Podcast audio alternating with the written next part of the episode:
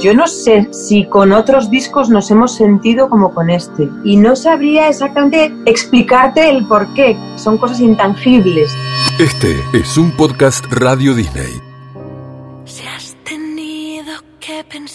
Un susurro en la tormenta será el nuevo disco que la oreja de Van Gogh lanzará en el mes de septiembre. Mientras tanto, han dado a conocer cómo adelantó la canción Abrázame, un título que parece especialmente pensado para este momento. Aunque Leire Martínez, la cantante del grupo, admite que esta elección ha sido puramente casual. ¿Cómo estás? ¿Bien? Bien, muy bien. Bueno, ¿En casita?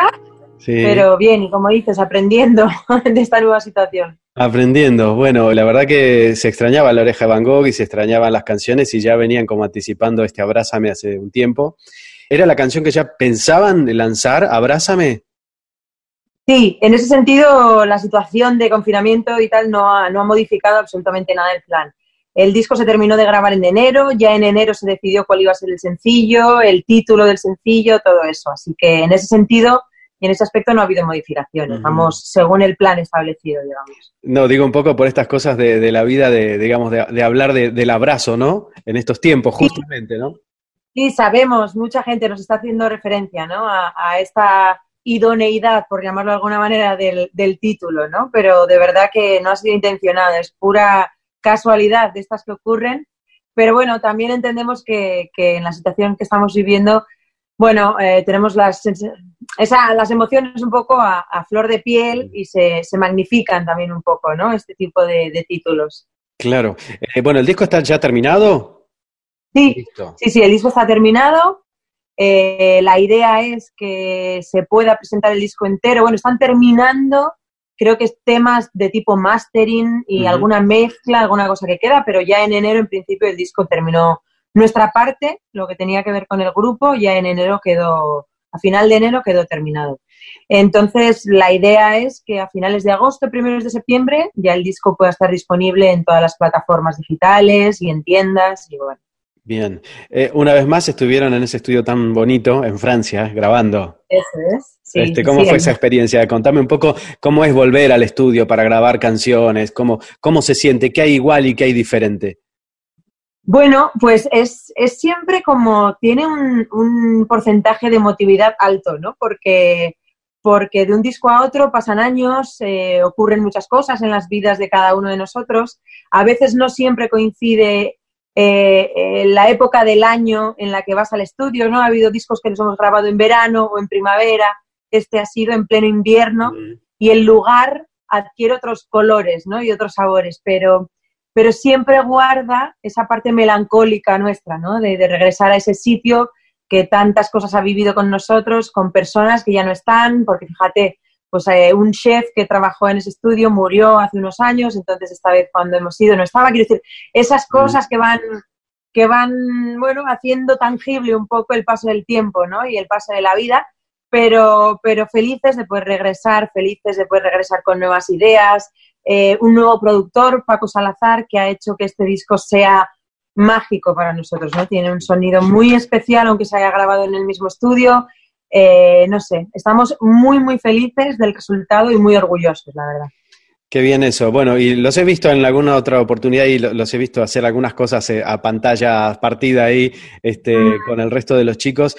¿Cómo ha sido, digamos, porque imagino que, como nos pasa a todos, el tema de conversaciones, el tema que ya sabemos. Este, y entonces, este, digamos, no, es, no va a ser un disco más de la oreja Van Gogh, va a ser un disco que nace en un entorno completamente diferente y eso lo va a hacer diferente.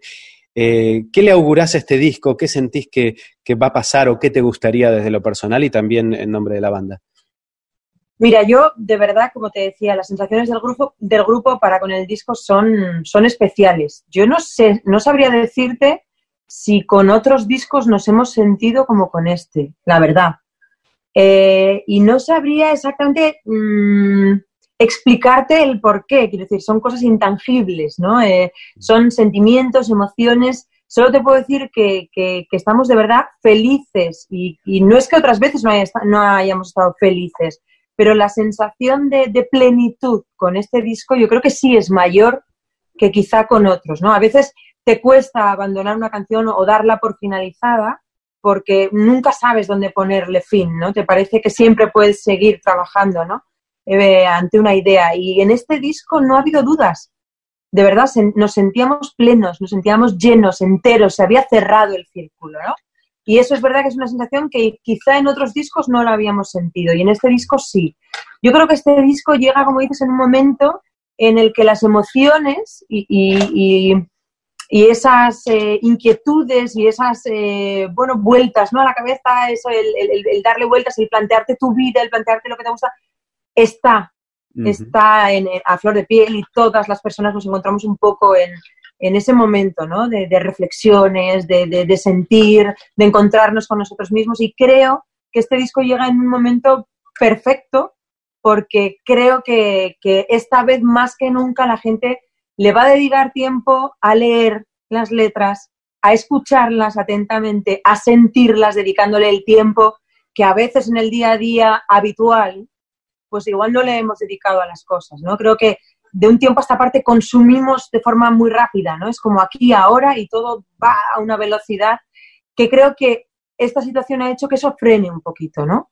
Que esto todo pare y, que volvamos a, reparar en los pequeños matices, a escuchar y dedicarles tiempo y mm. atención a las cosas. Y entonces yo creo que, bueno, pues por estas cosas el disco yo creo que la gente lo va, lo va a vivir de otra manera. Es verdad, y creo que Abrázame es un ejemplo de eso, porque me pasó cuando lanzaron la canción, que la escuché, la empecé a escuchar y dije, no, no, a ver, espera, a ver, me voy esto hay que escucharlo. Y me, te, juro que me senté, porque además sentía que había una letra para escuchar, había una melodía que seguir y una instrumentación que también es un poco el sello de la banda, pero que mm, es una canción que uno empieza como a entrar poco a poco en ella y una vez que entró, entró. Este, es así. Totalmente. Este, la verdad que eso, por eso me quedé pensando en lo que decías, ¿no? Creo que sí, tal vez hay de nuestro lado eh, más sensibilidad también para escuchar y percibir las cosas. Y eso influye seguramente mucho, pero bueno, creo que es una canción que me parece que ha sido elegida este, estratégicamente por, por, la banda para, para lograr esto, ¿no? Sin saber todo lo que estamos pasando hoy. Totalmente, totalmente. A ver, la canción refleja la situación emocional actual del grupo, ¿no? O una de esas reflexiones que el grupo hace frente a este mundo que nos rodea y frente a esta forma de vivir la vida, ¿no? Entonces, en ese sentido es totalmente fiel a lo que el grupo siente y a lo que el grupo quiere contar, ¿no? Y bueno, me imagino que se echan de menos muchas cosas, verse con la banda y salir a, porque va a ser una promoción, ya es una promoción completamente diferente, salir a tocar y esto, ¿no? Totalmente, como dices, aprendiendo, aprendiendo, haciendo uso de, afortunadamente, estas tecnologías que a día de hoy nos acompañan. Imagínate que esto en vez de en el 2020 nos ocurre en 1990, ¿no? pues todo hubiera sido mucho más complicado y mucho más difícil de gestionar. Hoy en día, afortunadamente, bueno, disponemos de, herramientas suficientes, pero aún así estamos aprendiendo a utilizarlas, ¿no? Porque, porque te habitúas a la comodidad de, bueno, o viajas o vas, te acercas al lugar y tienes una, charla con, alguien que te entrevista o tal. De esta manera te tienes que reinventar, tienes que buscar nuevas fórmulas de comunicación, de llegar a la otra persona. Y en ese sentido todos estamos aprendiendo, incluso nuestra forma de interactuar dentro del grupo, ¿no? Como comentabas. Nosotros seguimos y siempre hemos estado en, en continua comunicación, ¿no? Y en constante comunicación eh, siempre que podíamos en persona, quedábamos en el local de ensayo, nos reuníamos en algún sitio a hablar, debatir, todas esas cosas que nos encantan y nos conoces además bien. Pero ahora hay que hacerlo todo a través de, pues, un iPad, un teléfono, un, lo que sea, ¿no? Algún, una herramienta que, que te permita esa comunicación. Entonces, en ese sentido, pues nada, seguimos comunicándonos, seguimos pensando ¿no? en cómo hacer, porque, por ejemplo, para poder tocar en vivo los cinco juntos, ahora sí que estamos limitados, ¿no? Cosas como esas sí que se nos limitan un poquito porque, porque las tecnologías funcionan muy bien, pero siempre existe como ese, ese retardo de milisegundos que a veces complican el poder generar una sincronía entre los cinco ¿no? y que suene medianamente bien. Entonces, bueno, pero ahí vamos, grabamos cositas, pequeños clips, nos vamos como decías tú antes, ¿no? En la pantalla nos dividimos y nos vamos, yo qué sé, pues pensando en otras opciones, ¿no? Que puedan resultar válidas para que la gente se entretenga y, animarles el día y acompañarles, ¿no? En este tiempo. Bueno, y finalmente, ¿qué cosas has aprendido o estás haciendo que no hacías habitualmente?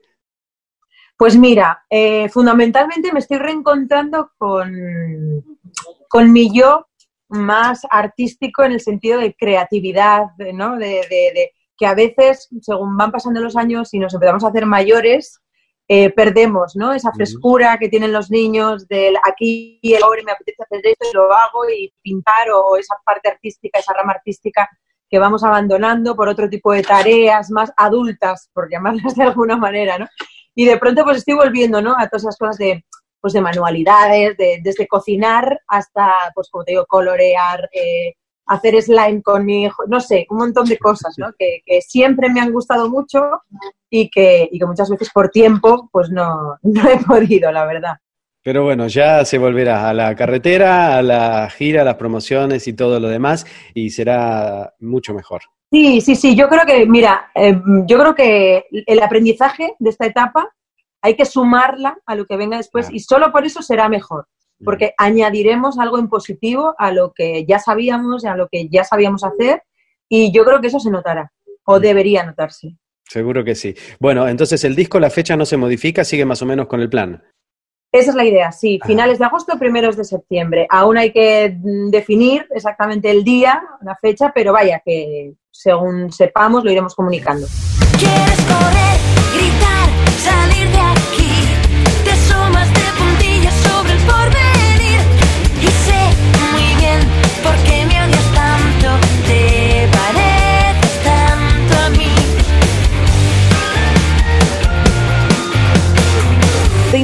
a seguir nuestras redes sociales para enterarte de nuevos episodios y contenidos de Podcast Radio Disney.